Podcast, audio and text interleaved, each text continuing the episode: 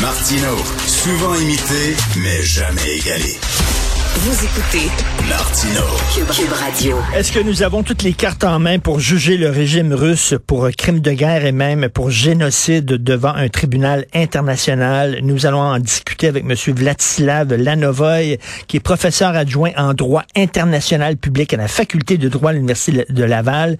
Et aussi, ce qui est important, c'est qu'il a déjà travaillé à la Cour permanente d'arbitrage à la haie. Bonjour, M. Lanovoy. Bonjour. Ben, premièrement, euh, vous êtes d'origine ukrainienne, donc ça doit être extrêmement difficile de voir les images en provenance de l'Ukraine pour vous. Tout à fait. Je crois que c'est extrêmement tragique euh, de voir ces images, ces vidéos. Euh, pas seulement pour les personnes d'origine ukrainienne et, et, les personnes qui se trouvent sur place et la diaspora ukrainienne partout dans le monde, mais je crois que pour n'importe quel être humain, il est vraiment affreux et tragique de voir euh, ce genre de, de, de, crimes et des images qui euh, qui choquent euh, qui choquent notre conscience et notre mmh. dignité, le fond au fond la dignité humaine même. Là, j'imagine, euh, bon, on, veut le juger pour crime de guerre. Là, il faut savoir, est-ce que les ordres venaient d'en haut, venaient de Poutine, ou alors ce sont des soldats qui ont disjoncté sur le terrain?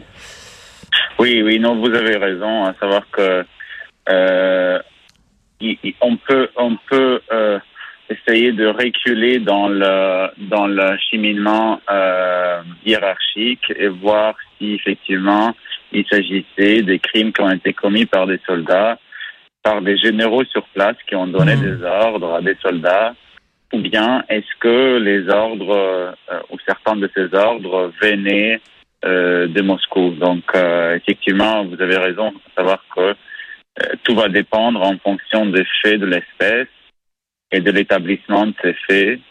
Euh, mais en principe, euh, il est possible tout à fait que euh, toutes les euh, domaines dans la chaîne, si vous voulez, dans la chaîne de commandement, pourraient être impliqués.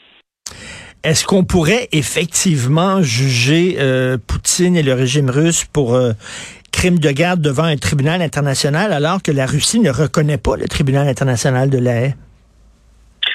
Alors, il a plusieurs choses ici à distinguer. Euh, il faut il faut comprendre bien qu'il a deux euh, possibilités ici. D'une part, la responsabilité de l'État lui-même, donc la responsabilité de la Russie, de ses dirigeants dont les actes réattribuables à la Russie, en droit international, comme vous le savez, pour pouvoir euh, opérer euh, une telle euh, un tel jugement, il faut qu'il y ait du consentement entre les États concernés. Mmh. Et donc là, c'est une c'est une situation bien compliquée en ce qui concerne la responsabilité de l'État pour ces crimes de guerre. Euh, cependant, euh, une autre euh, couche de d'analyse, c'est la responsabilité pénale individuelle. Là, la situation se présente différemment puisque la Cour pénale internationale, donc la Cour qui est à la haie euh, et qui s'occupe strictement des questions de responsabilité pénale individuelle, euh, son procureur est en train d'enquêter justement sur les crimes de guerre allégués d'avoir commis sur le territoire ukrainien. Et en ce moment-là, on peut envisager qu'à la fin de ces enquêtes euh, euh menées par le procureur, on pourrait voir certains de ces soldats euh, généraux ou même dirigeants euh, de niveau le plus haut. Euh, et on pourra voir des mandats d'arrêt émis à l'encontre de ces personnes. Euh, or, cela ne veut pas dire qu'ils vont se présenter à la haie. Ben non. Imaginez, il faut, il faut encore que ces individus soupçonnés d'avoir commis de tels crimes qui relèvent de la compétence de la Cour pénale internationale doivent encore être livrés euh, à la haie pour le procès. Euh, mais cela est tout à fait possible. On peut imaginer une situation si éventuellement le régime de M. Poutine change, il a un nouveau régime qui s'installe, même les personnes qui sont soupçonnées des crimes de guerre qui se trouveraient à ce moment-là euh, non plus en Ukraine, mais en Russie, pourrait être livré pour de tels procès à la Cour pénale internationale à la c'est arrivé euh, lors de la, la, guerre civile en Yougoslavie, entre autres, que des gens étaient traînés justement pour crimes de guerre, mais euh, mettons que bon. Mais, euh, oui, là pour l'Yougoslavie c'était un peu différent parce qu'il s'agissait d'une juridiction ad hoc qui a été créée par le Conseil de sécurité pour poursuivre justement des personnes soupçonnées d'avoir commis des crimes de guerre, crimes contre l'humanité. Et si jamais il y a un tribunal international qui effectivement euh, poursuit Poutine, bon, on n'imagine pas Poutine euh, menotte aux mains euh, présent dans la salle, bien sûr, ça serait en son absence, mais si on le condamne, est-ce que c'est seulement symbolique, ça, ou il y aura vraiment un impact réel et concret? Bon, il, il pourrait avoir un impact réel et concret, mais il faut savoir que euh, les, les dirigeants d'État, donc les présidents des États, les, les chefs de gouvernement, les ministres des Affaires, étrangères, jouissent des immunités, immunités non seulement liées à leur euh, exercice de leurs fonctions, mais des immunités personnelles.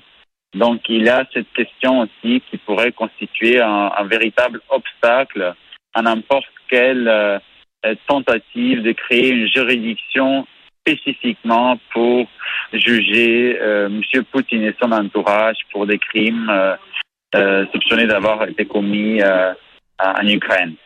Donc, vous voyez les enjeux qui sont bien compliqués, hmm. mais il est, il est possible, il est possible, et il y a en cours des propositions qui sont ont été soulevées par euh, plusieurs euh, personnes de renommée dans le cadre du droit international, y compris quelques représentants du gouvernement de, l'Ukraine, de pousser à la création d'une juridiction, d'une juridiction spéciale qui serait créée pour juger le crime d'agression. Le crime d'agression euh, lancé et mené par le régime de M. Poutine. Et ça, ce serait quelque chose de jamais vu depuis depuis Nuremberg, donc depuis euh, les poursuites des euh, dirigeants nazis et depuis la création du tribunal de Nuremberg et tribunal de Tokyo à la fin de la Seconde Guerre mondiale. Euh, Monsieur Lanovoy, en terminant, si on reconnaît effectivement qu'il y a eu crime de guerre et même qu'il y a eu peut-être génocide, on verra. Est-ce que ça nous, est-ce que ça nous oblige pas légalement, comme signataire de traité, à intervenir militairement? Bon, c'est une question, euh, c'est une question euh, qui, qui, qui, a, disons, plusieurs couches d'analyse, mais, mais en réalité ce qu'on appelle l'intervention humanitaire. C'est une doctrine qui, euh, qui a eu ses origines il y a une vingtaine d'années, mais en réalité, on voit bien que euh, elle a toujours, ses résultats n'ont pas toujours été aussi euh, fructueux ou en conformité avec vraiment son but. Et souvent, cette intervention humanitaire finit par devenir une sorte de changement de régime imposé. Or, pour directement m'adresser à votre question, il y a les États qui sont signataires et ils ont ratifié plusieurs de ces conventions ont uniquement l'obligation de prévenir et punir par des moyens qui sont permis en droit international. Mm. Or, comme vous le savez, euh, on a une interdiction euh, de recours à la force euh, qui ne peut faire objet que de deux exceptions très limitées, à savoir l'exercice de droit à la légitime défense individuelle et collective, ou bien dans le cadre des mesures énoncées par le Conseil de sécurité.